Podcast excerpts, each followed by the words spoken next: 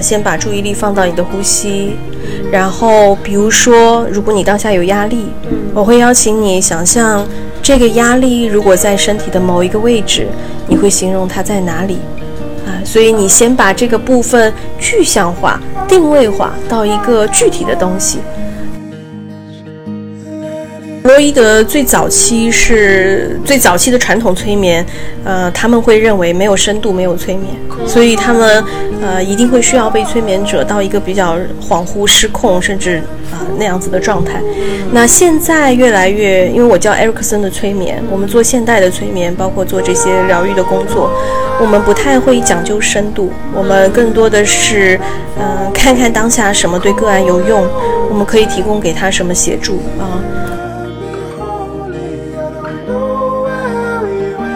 他就说自律的人嘛，他说现在城市自律确实是好，但是自律确实是要建立在你愿意的情况下，就是你不能强迫自己为了达成一定的目的，喜欢自己。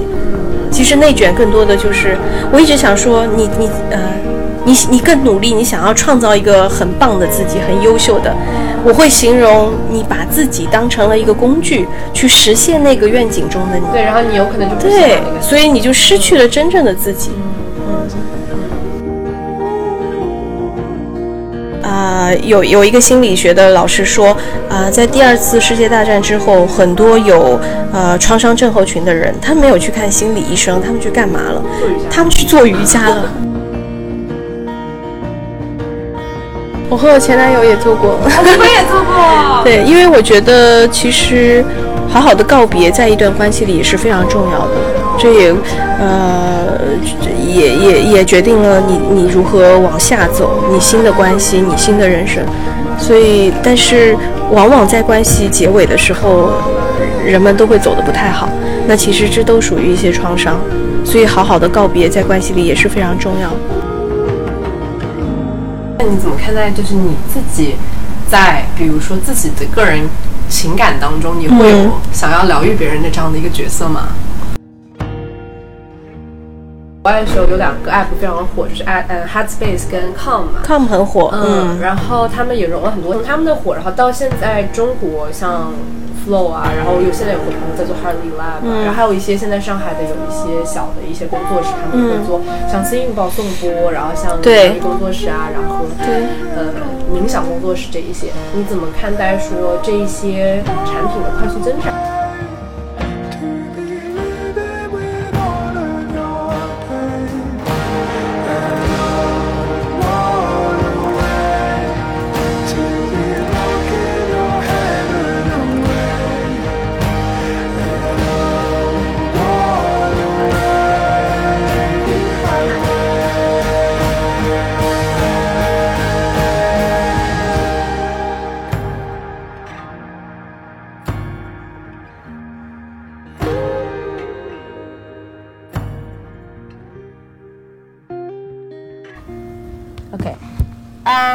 大家收听第五期的口嗨上海。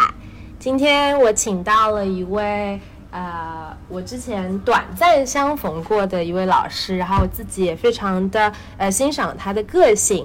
然后简单的形容一下周一老师，其实不算不算短短短暂相逢，我们见过好多次，见了大概四五次，然后也有参加过 workshop 什么的，对，算是有一些。有一些比较深的连接吧，也算是上过我的课，我都认为是有一些深的连接在的。嗯，就是以时间长短来讲是短暂，但是以那个对话的深度来讲，其实是比较深的这样的一个讨论。对，简单的就是形容一下我对周一老师的一个呃 first impression 第一印象吧，就是嗯，最近好像是你剪了一个刘海，对吧？还是有一段时间了？哎，对，其实是对半年多一年。一年不到，对，去年剪的吧？去年年末的时候剪的。最近周一剪了一个 非常前卫的刘海，就是想象那种时尚杂志的那种短到眉毛上面的那个眉呃那个刘海，淡淡的笑容，然后非常漂亮的肌肉。我也是经常在 Instagram 上夸你看你做一个非常高难度的动作，我说哦好厉害。嗯，然后我们是 Instagram 的网友，就互相会点赞发一些表情。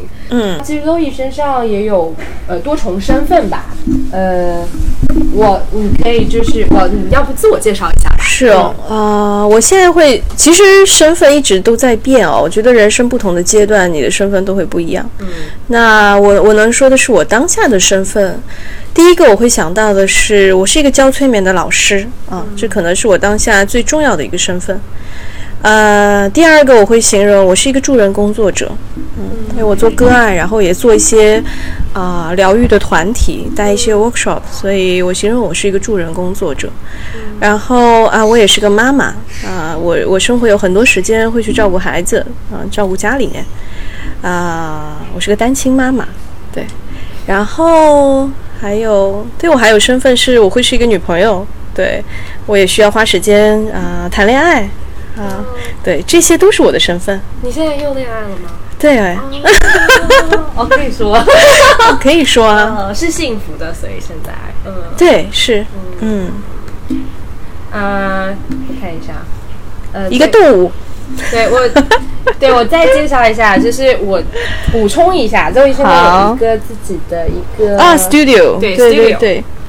啊、上一次有一个小朋友，他形容我的地方是一个我的 studio 是一个催眠教室，我还蛮喜欢的，因为很多人会啊、因为大家比较常见的会是瑜伽练瑜伽的地方，或者是一些呃城市的空间，那我更愿意把这里形容为一个呃我教课的教室。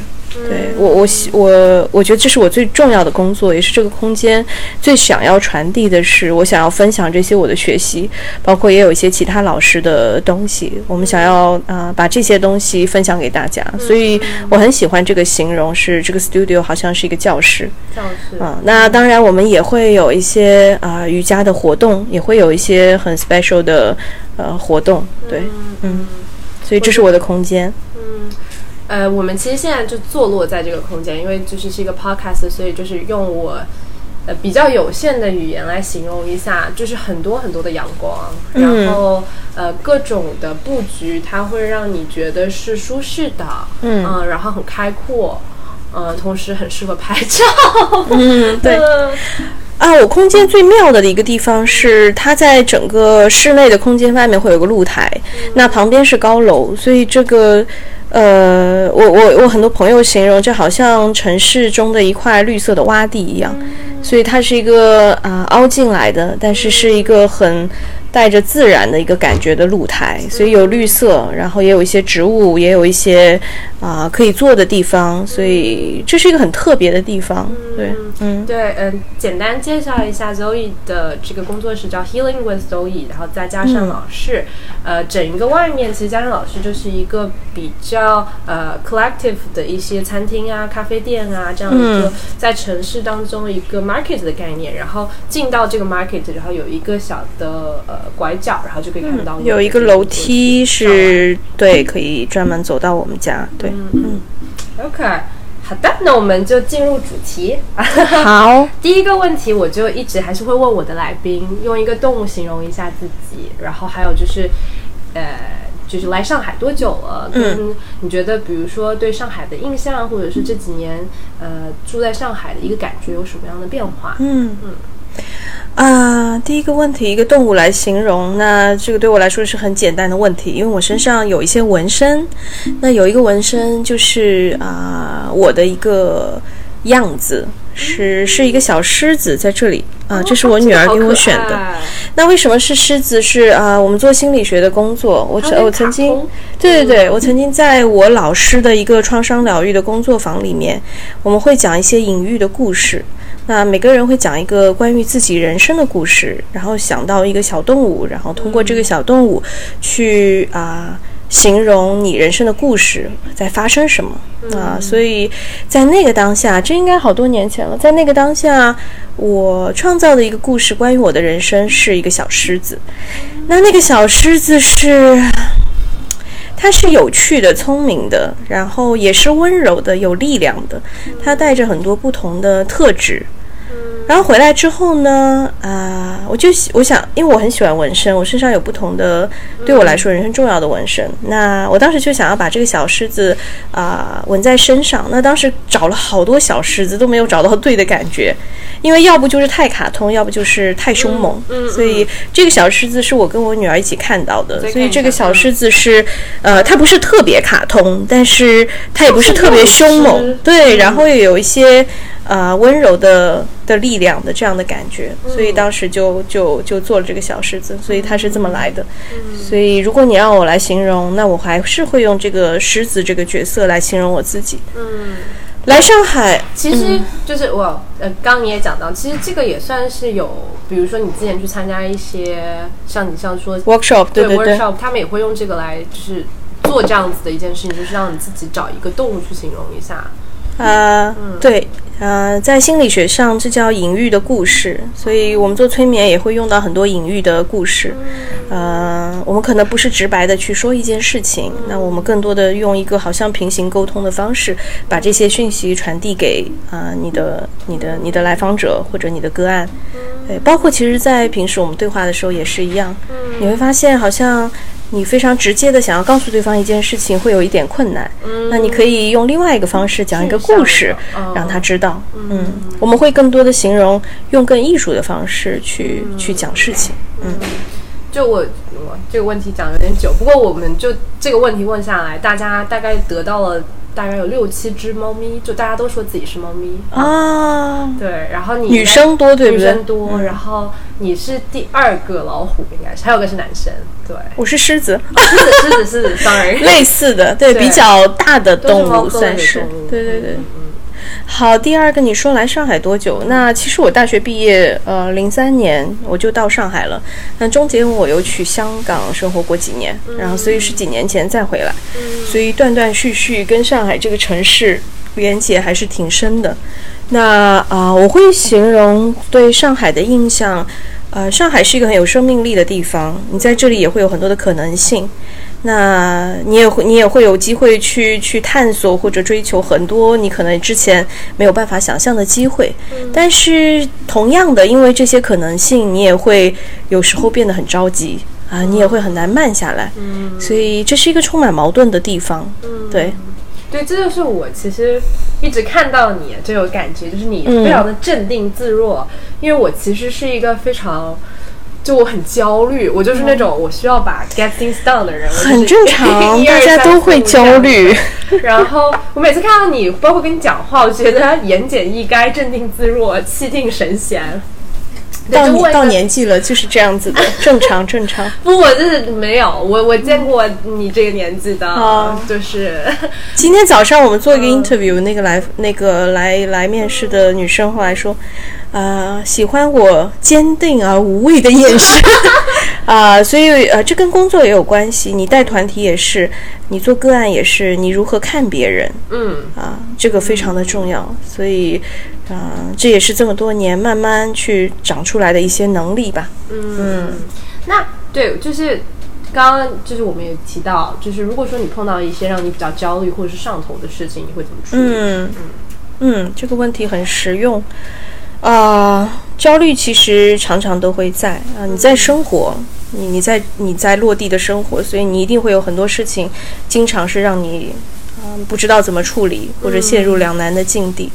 那对我来说，我觉得非常重要的是，呃，有可能你先从这个事情或者情绪里跳出来，啊、找到自己稳定的的中心或者状态，然后再看看从当下这个状况开始，有可能如何更好。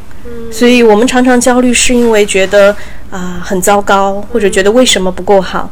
所以我一直啊、我跟我的学生也说，其实从当下这个点开始，如何可以从当下更好一点，然后用一个稳定的状态去让它更好一点啊、这是我这是我自己会去处理。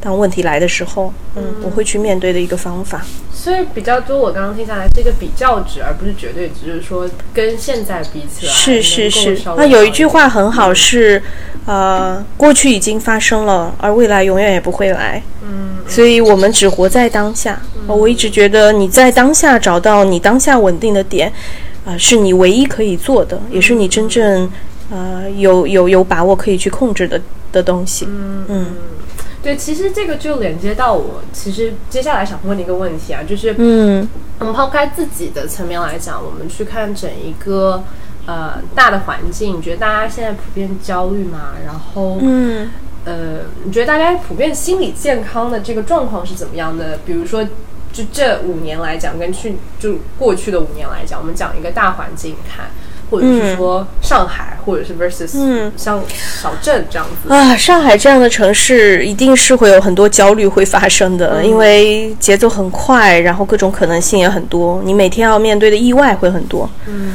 呃，我的老师有一个形容很好，就是意外好像每一天你在接发球，就是不断的会有球丢过来，嗯那你有时候接得住，有时候接不住，它就掉下去了。嗯那没关系，你要接受，有时候你接得住，有时候接不住。嗯啊那我会形容这几年啊，虽然大家普遍是会有这些焦虑在，但是我想说这几年反而大家对于要去照顾自己的情绪，然后对我会觉得更有意识。像，呃，很多年前我做这个行业，其实不太会有人。呃，特别关注。那现在越来越多的人，尤其这个空间开了之后，我发现，哎，尤其现在的年轻人，九零后，哇，他们的 这个也就是为什么我来到了这个对这个觉知度真的很高。就是我我我前两天做一个小朋友的催眠的个案。他大学刚毕业，然后对自己的认知非常的清晰，然后就就身体的敏感度这些都非常好。嗯，啊，我觉得现在的小朋友真的很优秀，所以我觉得叫得做身体的敏感度啊？就我带他做一些催眠或者一些触碰的练习，他非常的有感觉，他非常的知道如何去感受自己，然后如何把这些可以表达出来。那不是每个人都是这样，很多人会觉得哦，我不知道是什么感觉，或者这是为什么？因为呃，可能很多人他已经很久跟自己已经失去这个 connection 了。啊，他已经很久没有看看自己，很久没有去感受自己。嗯，对嗯。那说回来，所以我觉得，其实关于心理健康这个话题，我觉得是越来越有希望和往前走的一个方向，在中国，尤其是大城市。所以呃，我会打很高的分。如果前几年是啊，可能我会打四分、五分，那现在我可以打到七分、八分，因为我觉得整体大家对这个的接纳度和觉知是非常明显的在提升。对，我觉得有可能大家普遍的比原来焦虑了，但是大家也知道自己更焦虑了。就是，没错，没错。我们一直说，哈、做做冥想的练习，做内观的练习，啊、其实很多人误解做这样的练习一定要让自己是放空的或者舒服的，啊、其实不是啊、做这样的练习是让你有机会可以看到自己，即便有时候你很混乱。但是你可以看到那个混乱，然后看看我们可以怎么做。嗯对，其实。呃，我我也就是最近也开始对自己有一些焦虑情绪的一些觉知嘛，然后我自己也去呃听啊也好看嗯书也好，就看到。我最近看了一本书，是那个蛤蟆先生去看心理医啊生我知道那本书嗯。然后这本书不是很火嘛，嗯然后我也是呃做了一些就是自己的就是 reflection 看完之嗯后，然后反正我的一个感觉就是说，你需要接纳各种你自己有的一些情绪，比如说你现在觉得你自己很难受，你就要接受难受的自己，而不是说我嗯。就是要变得时时刻刻都很开心这样子。啊、我们常常说，呃，我们会有情绪，每个人都会有情绪，但是我们试着不掉入那个情绪里面，嗯，可以好像跳出来去看到它，嗯，最基本的我们可以做到这个。那还有一个关于心理健康，我可以分享的是，呃，很多人觉得心理健康是，也有很多人会问我这样的问题，会说啊，所以你不太生气吗？所以你都不难过吗？所以你都没有什么烦恼吗？对对啊啊，no，no that all，当然不是这样。而且我一直想说，你年纪越往上，你要处理的关系会越多，是呃，你要照顾的人越多，所以你你的生活不可能越来越平顺，它一定会有更多更多的麻烦和困难。那我想形容一个好的状态是，你越来越可以用一个稳定的状态去面对这些。还有就是，当当困境发生的时候，那之前可能你需要呃几天才能慢慢修复。那现在你可能慢慢几小时或者更短，你就可以让自己啊回到一个比较安稳的状态。所以这也是我们在催眠里面我们会讲的是复原力。所以健康不是说不发生状况，而是你的复原能力有多好。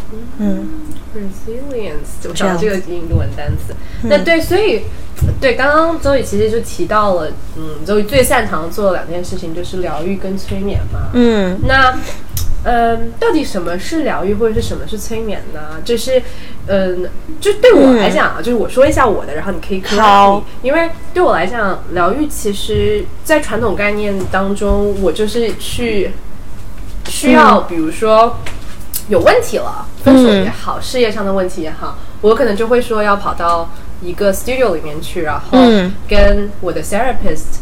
聊一下这个事情，然后被治愈啊，或者是说有一些沟通，然后发现我其实我刚刚有跟朋友在讲说，比如说我的童年的有一些事情对我的这个影响，就是知道说哪一些东西是导致了我的呃这样的一个现在的一个焦虑的感觉，嗯，然后催眠对我来讲就更加。对你来过我的催眠课堂，对对对，我这个让我觉得很有很好的了解，因为其实在这之前，我以为是那种就是我要睡着。睡着要跟别人讲一些那种我小时候经历的某一次跟爸爸的一些那种 interaction，你知道吗？但是去了你的这个呃课程之后，其实我有一个更深的了解，所以也想问一下你这边的一个分享。嗯。啊，简单来说，我会形容催眠是一个你可能比任何时候都更清晰、清清楚的看到自己的一个状态。所以不是一个 actually 的眠的状态，它就是一个对对对，只是对他他意识是清醒的。嗯，那当然在一些呃舞台催眠或者一些呃电影里面，你看到好像呃被催眠的人在一个很失控的状态或者怎么样，那催眠会有到很深的深度，会有啊，但是在治疗里面，在疗愈里面，我们不太会需要做那么深的深度，因为因为到了催眠的状态，我们还是需要去跟回忆、创伤或者一些情。去工作，所以呃，在我们做催眠治疗的过程当中，个案的意识是非常非常清楚的，嗯，非常清楚，而潜意识会比较容易出来。催眠是跟潜意识工作的一个一个技术，所以潜意识是什么？潜意识是相对感性的，它包含了我们的回忆、情绪、感觉、创伤这些东西。那意识是相对理性的东西。嗯，简单来说就是这样。所以催眠我们用在啊心理学上更多。说的是协助个案有更好的一些方式去看到自己。嗯，那说到疗愈，疗愈是一个很大的词。我这几年也在啊练习瑜伽，我也学瑜伽，我也教瑜伽。那当然，瑜伽也是一个疗愈的方式。那更多的是从身体层面去出发。那所以对我来说，疗愈是一个很大的词。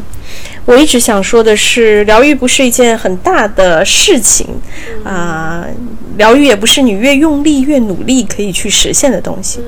我发现，其实很多人在遇到一些不好的状况或者创伤的时候，掉到一个坑里面，我们会形容，嗯，然后呢，他就想要让自己很快的好起来，所以他就掉到了第二个坑里面。就好像你努力想要让自己好起来，努力想要让那那个伤好起来，常常会用一些不太适合的方式，或者甚至不太适合的节奏，这好像你又掉到了另外一个坑。啊，所以我一直想说，如果大家对疗愈有兴趣。你可以把它当成一个有趣的、温柔的、舒服的方式去进行。有可能就像你刚才的说的，有可能你去找一个啊心理师、催眠师聊一聊，也有可能你就去去参加一些你喜欢的课程，啊，参加一些团体的活动。你也可以去做运动，你也可以去旅行，你可以有很多很多的方式，让这个疗愈很自然的可以发生。我会形容 healing 是一件每一天都很自然的在在在走的一个过程。你喝一个咖啡，你早上会觉得啊，有有能量，然后你还好像思路比较清晰，这也是 healing 啊。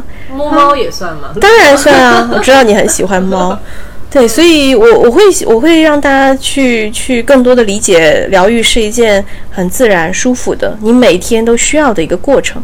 你会不会觉得分成两部分？一个是从就是自己自省的，然后一个是一些外界的 external 的一些嗯帮助。当然，如果你到真的自己觉得无能为力，嗯或者你真的觉得自己到一个、呃好像失去控制、把控的状态，嗯那你可以去找一些专业的老师，或者参加一些团体的活动嗯来帮助你。所有人都会需要协助啊。对，嗯因为像你刚刚讲的，比如说是做一些活动，或者是做一些瑜伽啊这一些，嗯这个好像没有在那个纲，就是一个发散性的问题。因为我自己会，就最近其实也是有一些情绪，然后我就会想，嗯、我如果就是。不去特别自省我的情绪，而去做一些别的事情，它是不是其实是对情绪的一种回避啊？就是我不想，因为别的事情可以 distract 我。嗯，但是啊、本身分散注意力也是一个方式，嗯，但是你那个情绪还是会回来，对不对对对对对，嗯你就觉得晚上睡觉它还是在那里。好，嗯那我会形容，如果你分散注意力，你去做一些别的事情，嗯那些事情本身让你会获得新的能量。啊，或者身体会有新的力量感这些都会对你的创伤或者困境是有协助的。Why not？所以，呃，还有一个还有一个说法是，焦虑或者这些压力对你的身体或者呃你的大脑有没有伤害，depends on 你怎么去看它。呃，美国有一个研究证明，大部分因为焦虑而产生一些疾病或者状况的人，是因为他们认为焦虑对他们是 negative 的。啊，但是如果你认为焦虑是一个 positive 的，是一个呃让你更更更更刺激，你可以更有呃动力，或者让你可以更好的东西，这它就会是一个有益的压力。嗯嗯嗯，这是最新的研究发现的。嗯，所以看你怎么去看待这个这个东西。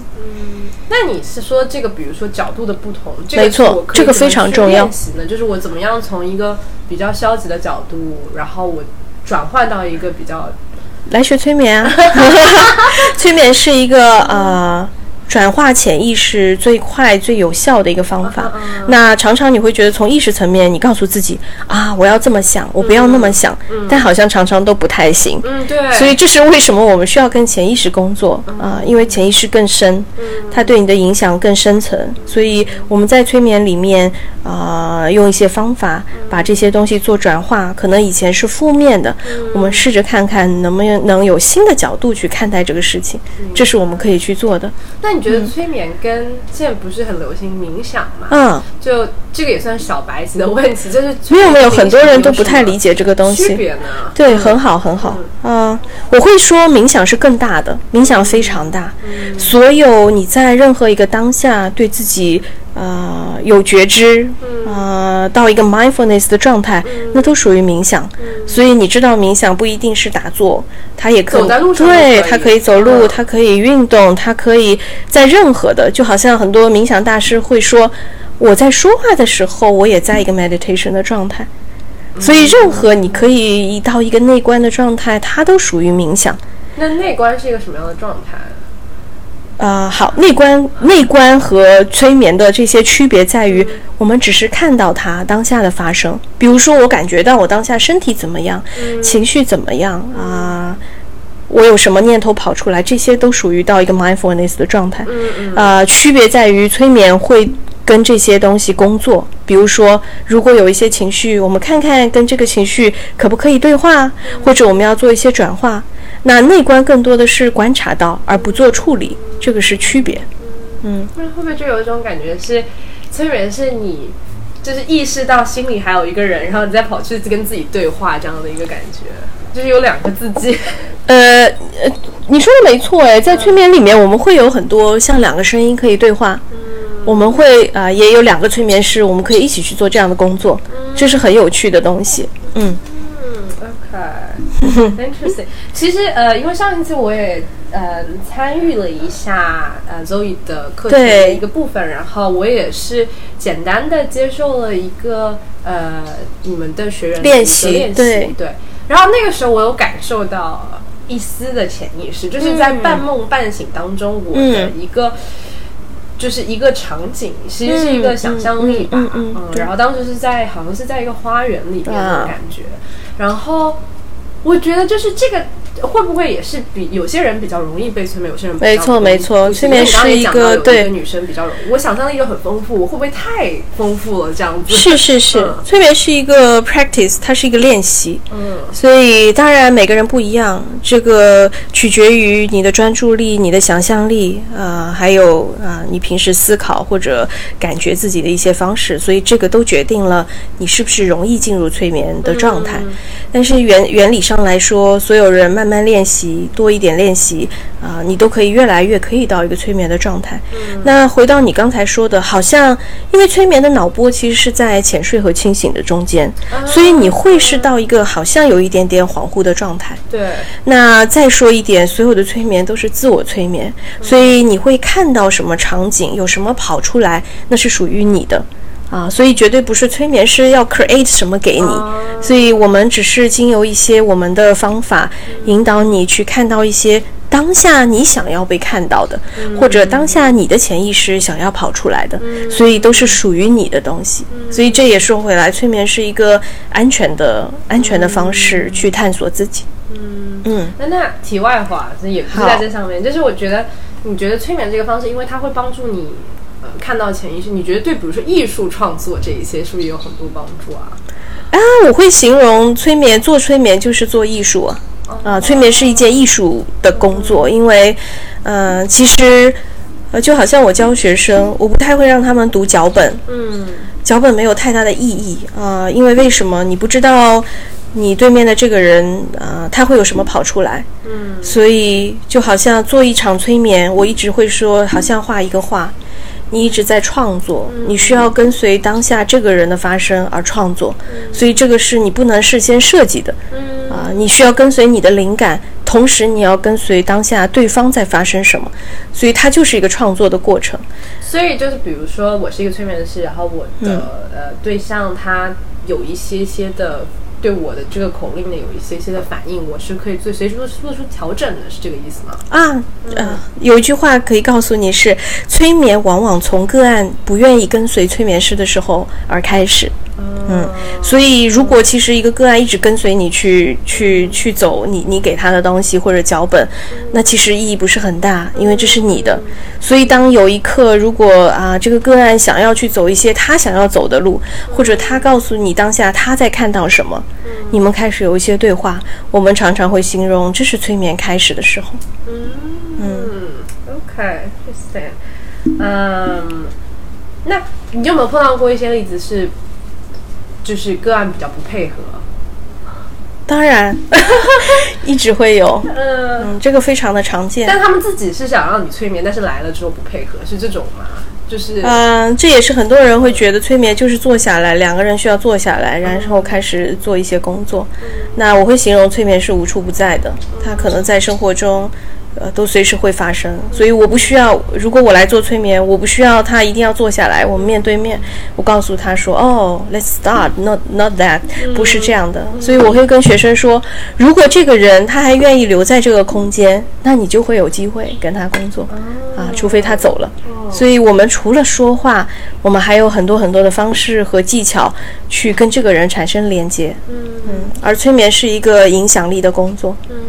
因为上次有听你说到，就是，嗯，其实有不同的流派嘛，然后最就是我说那种躺下来的那种，在弗洛伊德最早期是最早期的传统催眠，呃，他们会认为没有深度没有催眠，所以他们呃一定会需要被催眠者到一个比较恍惚失控，甚至。啊，那样子的状态。嗯，那现在越来越，因为我叫艾瑞克森的催眠，我们做现代的催眠，包括做这些疗愈的工作，我们不太会讲究深度，我们更多的是，嗯，看看当下什么对个案有用，我们可以提供给他什么协助啊，而不再去追求催眠的深度。嗯，更加适合就自自己也可以给自己催眠，是吗？是的，我们也会教一些啊自我催眠的东西，啊，比如说当当你觉得有些压力或者状态不好的时候，用一些简单的小练习，可以让自己放松或者重新找回一些能量。嗯，你有没有好的一些少的练习可以？有啊，跟我们分享一下。有，嗯。啊，呃，最简单，你可以啊、先把注意力放到你的呼吸，然后比如说，如果你当下有压力，我会邀请你想象这个压力如果在身体的某一个位置，你会形容它在哪里啊？所以你先把这个部分具象化、定位化到一个具体的东西。那然后你可以看看这个部分在你身体的哪里，你可以跟他做一些对话。呃，这也好像我刚才说的，我们有情绪，但是我们不掉到那个情绪里，或者我们不成为这个情绪的本身。那这样的具象化的定位，让你可以跳出来看到，同时你有机会可以对它做一些转化。比如说，如果当下你会形容这个压力好像在胸口的位置，那我会邀请你，你也可以自己做这样的练习是，你可以放一个手到这个位置去感觉你的压力，然后你可以给它填上你喜欢的颜色，缩小它的大小，改变它的材质，这些都是你可以做的好可 practice。爱，感觉。对，所以这都是很简单，可能三分钟、五分钟你就可以完成的一个自我催眠。嗯感觉有一种把自己当做一个，就是自己看待自己是有爱的去看待的，然后是要去帮助自己的那种感觉。嗯对呀、每个人都值得被爱。嗯，是可爱的。嗯，还有的话就是上次你也给我们推荐了很多书，你有没有什么书要推荐给啊、大家啊去看？但不一定是说大家去想学催眠，嗯是比较浅显的。如果推荐书，我就会推荐我的催眠的老师的书、啊，因为我十年前最开始学催眠就是跟他学的。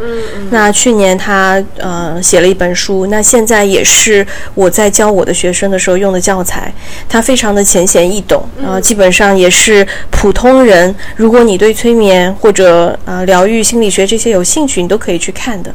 这本书叫《催眠和你想象的不一样》。你不用看太多，你基本上看这一本，你就大概知道催眠在做什么。嗯，然后作者是我的老师，呃，阿德老师，唐道德。嗯，就推荐这一本就够了。就大家看完之后是会对这个催眠对有一些小小因为这本书，你看名字就知道，催眠和你想象的不一样。它也对大家一直对催眠的一些误解或者呃困惑做了一些解答，所以你会开始好像拨开一个面纱，看看催眠到底在做什么。是是，嗯。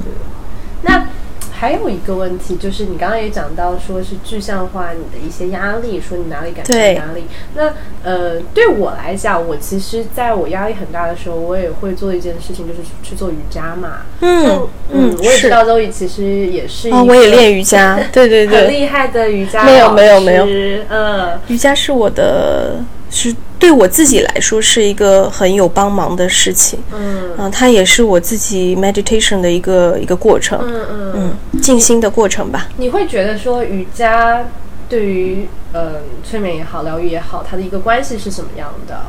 嗯，啊、这在我身上体现的很好，因为我学心理学很早开始学，那中间先学心理学，再对，然后几年前，啊、我我为什么学瑜伽？是因为，嗯，那时候我刚从香港回到上海，那啊。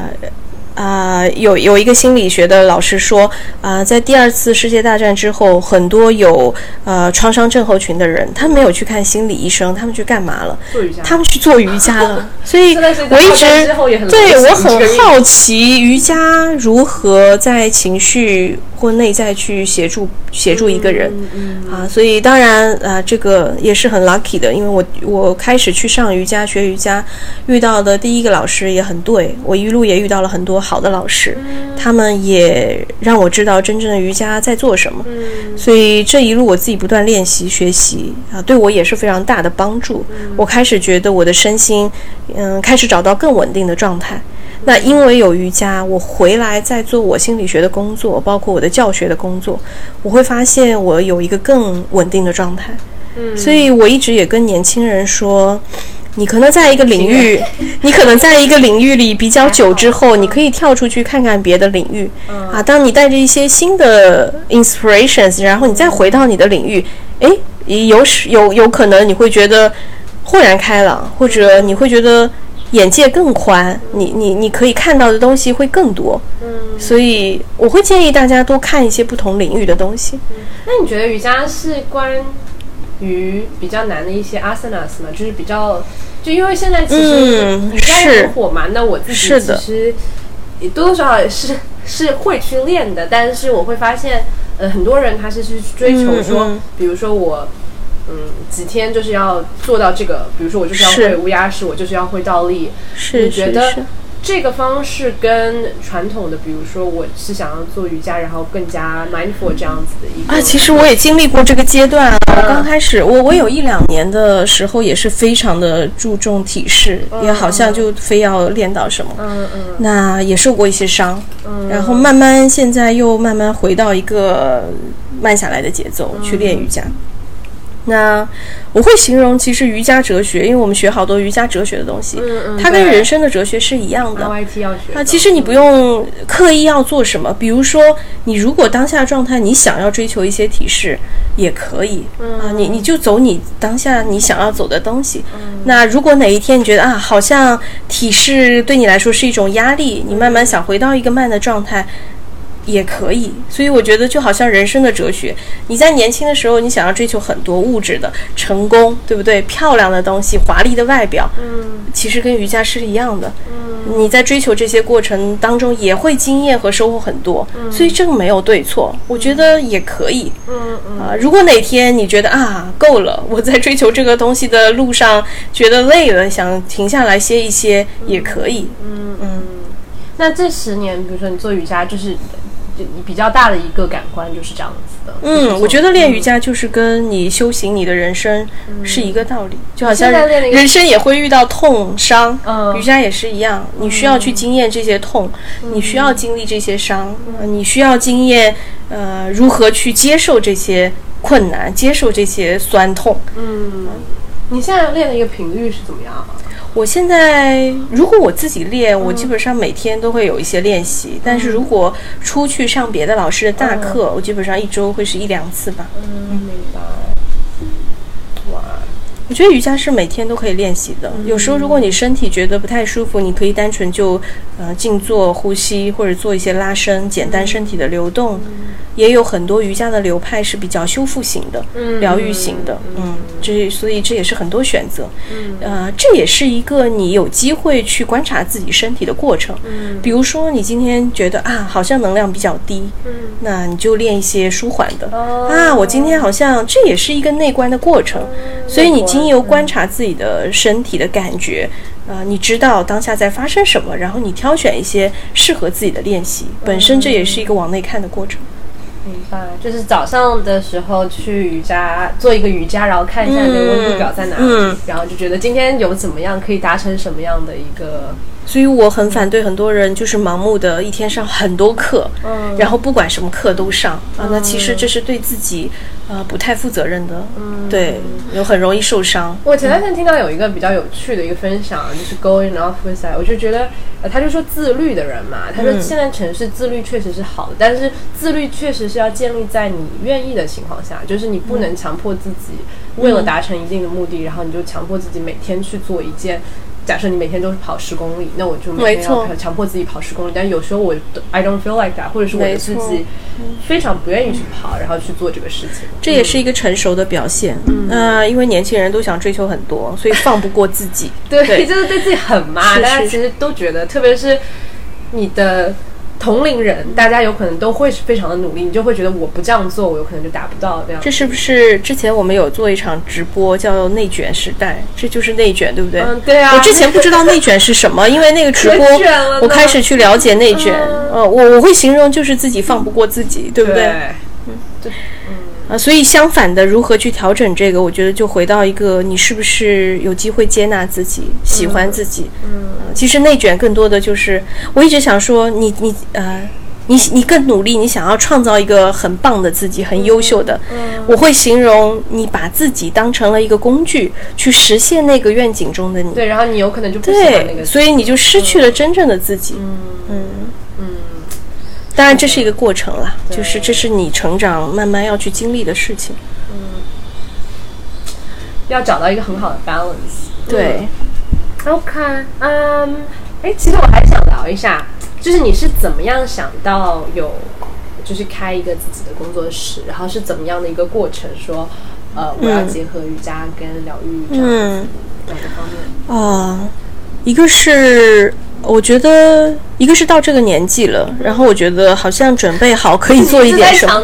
没有没有，这个这个阅历和经验非常重要。嗯。呃，如果前几年我也没有准备好啊，因为你自己底气还不够，这必须是这样的，这个没有什么可回避。但是你会有一个 moment，你觉得就是怎么样的一个点？你觉得是哦，我 ready 了。啊，那可能是我在教学的过程，或者我工作的时候，啊，我开始觉得，哎，好像自己到了另外一个状态，你已经准备好可以做更多的事情，或者你在当下的状态里，啊，已经不能满足你，你想要做更多，所以这也是一种。啊，你想要往上走、往前走的一种欲望，这是一种很本能的东西。那我觉得现在也是啊，因为我现在跟啊 Flow 冥想合作啊，我我作为他们的签约老师，帮他们去培训讲师，这也是让我我会觉得这是让我很 excited 的事情，我会觉得有兴奋，我就觉得很期待。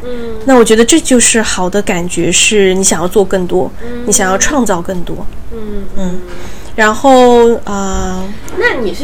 几几年开始就是自己做工作室？我其实工作室在我从香港回来，呃，我之前在香港已经在做个案或者 workshop 那些，慢慢在积累。然后我回上海之后开了一个小的工作室，呃，你应该去过，那比较小，然后基本上也是我自己做个案，开一些小的团体的 workshop。那今年啊，准备要做更多，然后也想要把自己的品牌建立起来。呃，建立自己的品牌也是更多的想要把我学到的这些，无论是疗愈、催眠还是瑜伽，可以把这些有机会在一个平台让更多的人知道，让更多的人可以从从中学习到对他们有用的东西，对他们有帮忙的东西。所以这是我呃开始创造这个空间的一个一个原因。嗯，哇，也是一个呃成长的过程。是的，嗯嗯。对你刚刚一直是 always the beginner of life，对吧？对 对，嗯，刚刚你也有提到，像就是你现在也帮一些呃，就是平台，对对对，精神健康是的，是的，去做一些呃这个合作。那你现在怎么看待？其实呃，我当时在国外的时候，有两个 app 非常火，就是 a 呃 Headspace 跟 Calm 嘛，Calm 很火，嗯，然后他们也融了很多，从他们的火，然后到现在中国像。Flow 啊，然后有现在有个朋友在做 Harley Lab，然后还有一些现在上海的有一些小的一些工作室，他们也会做像新音报颂钵，然后像疗愈工作室啊，然后和呃冥想工作室这一些，你怎么看待说这一些产品的快速增长？然后比如说你觉得线上线下的一个区别有什么不一样？哦，是比较商业的一个角度去看这个。我不是一个商业的人，要不让我的助理来回答这个问题。好，我先说一点，然后让他说。首先，我觉得这很好啊，这大环境好，也是，呃，整个大环境好，也是利于我们发展的。从商业的角度，然后，嗯，还有就是，我觉得线上和线下的区别，我觉得线上线下都要做，啊，不能缺了哪一块儿。线上因为很方便啊，你随时可以打开一个 app，你就开始可以做你的练习。那线下也非常重要，因为。啊，最终的 connection 你还是需要面对面，嗯，老师也需要面对面的跟学生交流，嗯，所以我觉得这两个部分都是非常重要的，嗯嗯，那就以一个环，就我因为现在在讨论商业这个事情，所以我就比较好奇，哎，他的肌肉也很好看，by the way，没有肌肉不能走进这个房间，应该要走出去，不行，这个房间是很 healing 的，没有卷，没有卷。你要不要回答一下这个问题？没有，我觉得其实平台做的是一个推向大众的事情。要稍微的近一点，嗯嗯，推向大众其实是更好的推广这样的一个概念的事情。他们在把这个东西，其实它还是一个圈子的东西嘛，就像瑜伽一样，有很多 app 他们在推，在做传播，所以这个是我觉得是一个正向的事情，所以是有机会的。对，但是一个事情当它变流行了之后，它肯定有好的方面跟有坏的方面，有没有一些就是？它还是会出来的一些会有层次吧，就是就会像你说的，比如说你刚刚叫他推荐一些，有鄙视链吗？这样子的，看人哦，小心 看人吧，鄙视链都是人。我刚听你们说，我会觉得啊，我会我是一个不太流行的人，所以我不知道市场会怎么走，但是我还是坚持做我要做的东西吧。嗯，是的，对。当一个东西你就觉得哦资本化了，我商业化了，它一定会有一些好的，有一些当然也会。呃，是的，是的，那当然，经由这些平台，你会更呃快的把这些好的东西推广出去。嗯，所以这也是我跟这些平台合作的原因。嗯，那比如说像现在大环境上，就整个中国的一个，比如说心理行业的你们这这一部分，你们。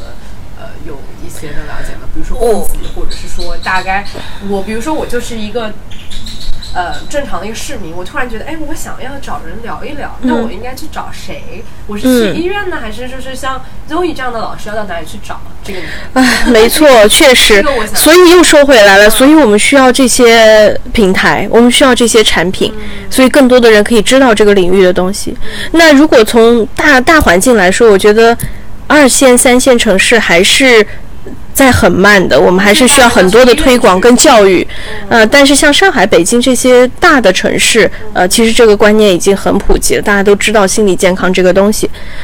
那比如说，我就是想，就是想，比如说想找一个你，怎么样，就是快速的找到呢？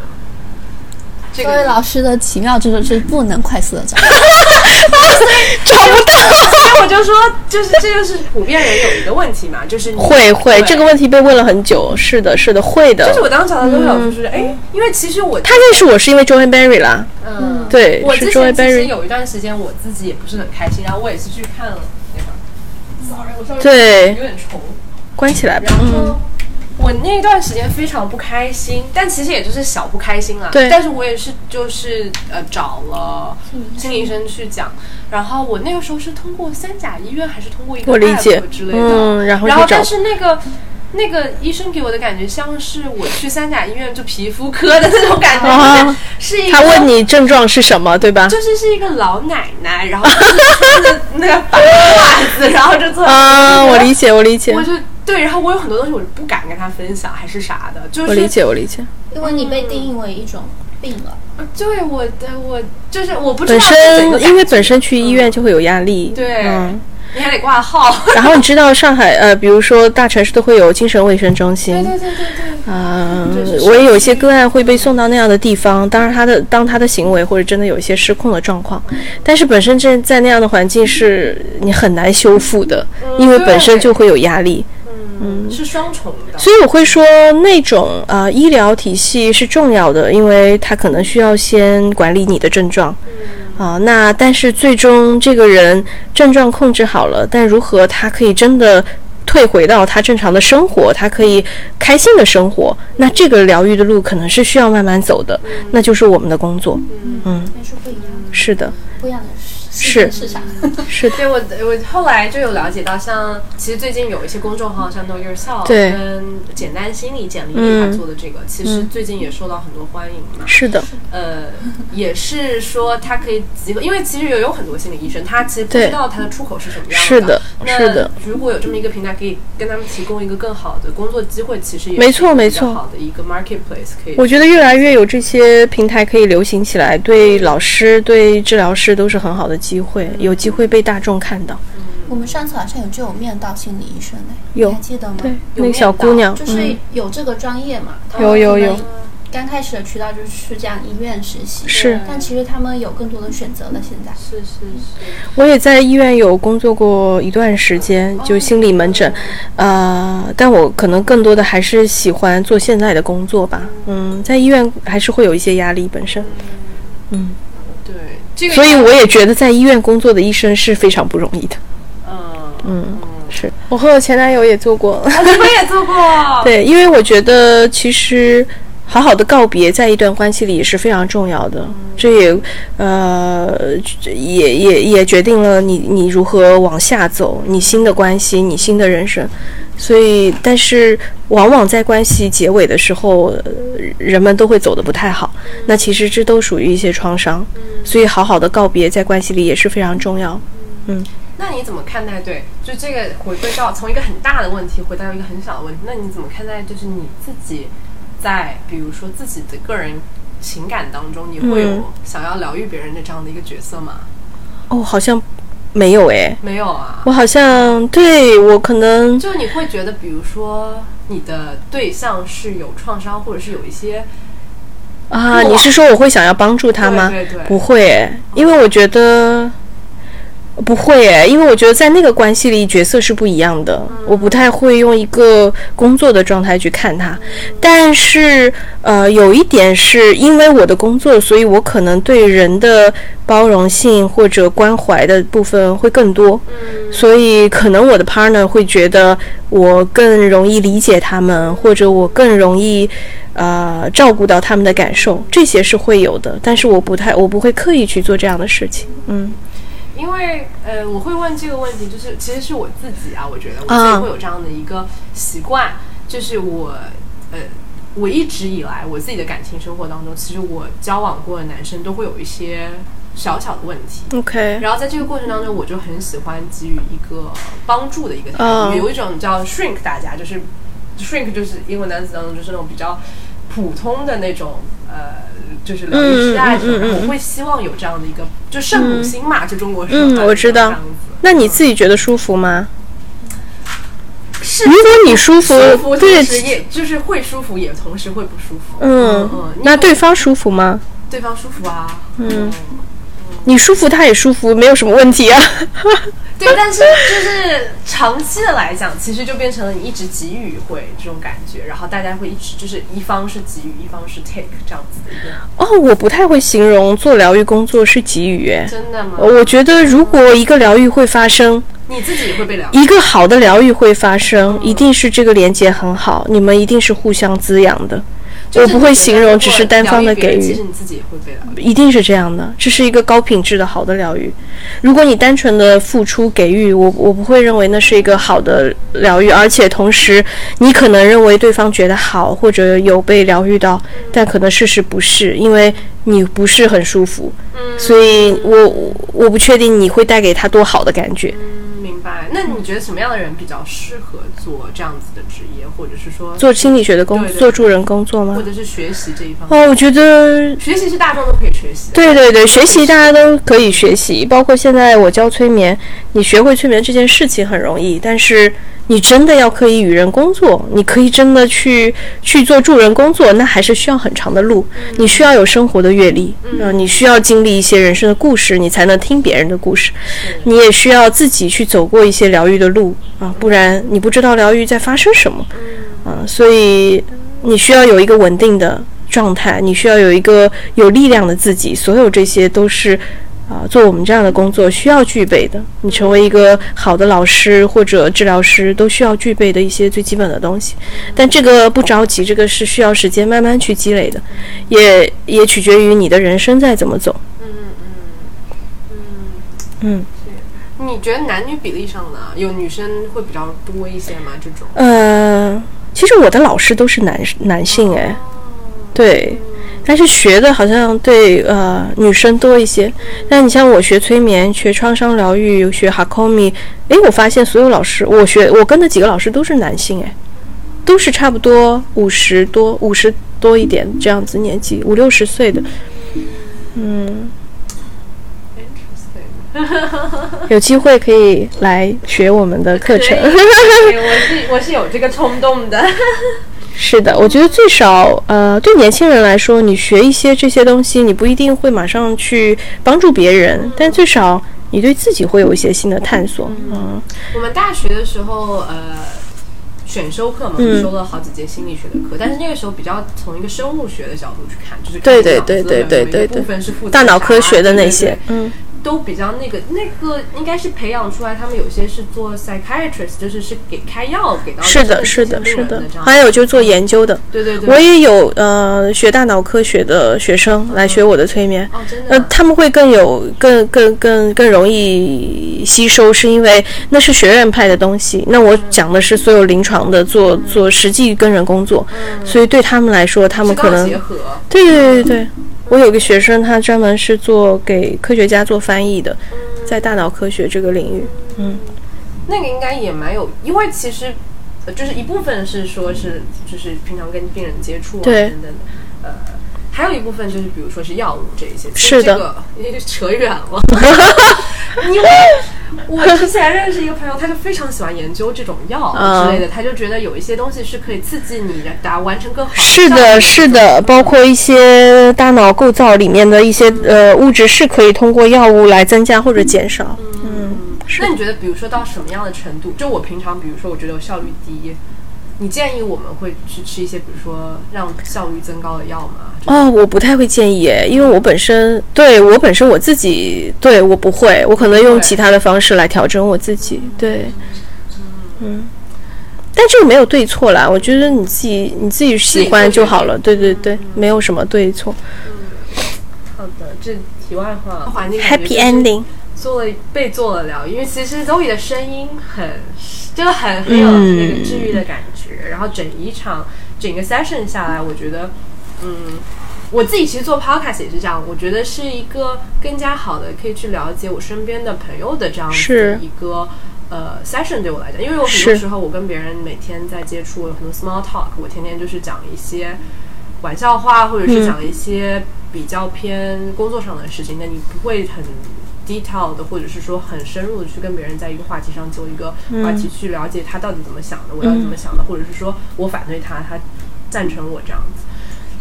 谈话类的话题还是有一些比较好的一个角度可以去深入的去聊这个事情。嗯，是的，挺优秀的。我最 对我最近接触好多年轻人都很优秀。哎呀，怎么我我夸你反倒被夸？是的，好的，也祝从来都不夸我的。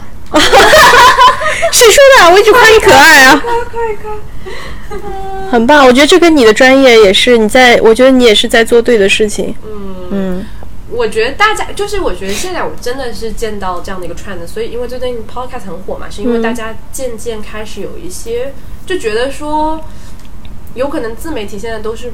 比较多就是漂亮照片啊这一些，或者是说 fashion 快时尚这些，其实大家想要听一些有内容的东西，是是是，不只是说分享护肤跟化妆，有可能会有一些别的知识类的也好，或者是说就是像我们这种呃比较 deep talk 的也好。我觉得最终内容还是会成为主流吧，只是刚开始大家需要一些感官的东西，这些啊，慢慢还是会回到内容本身。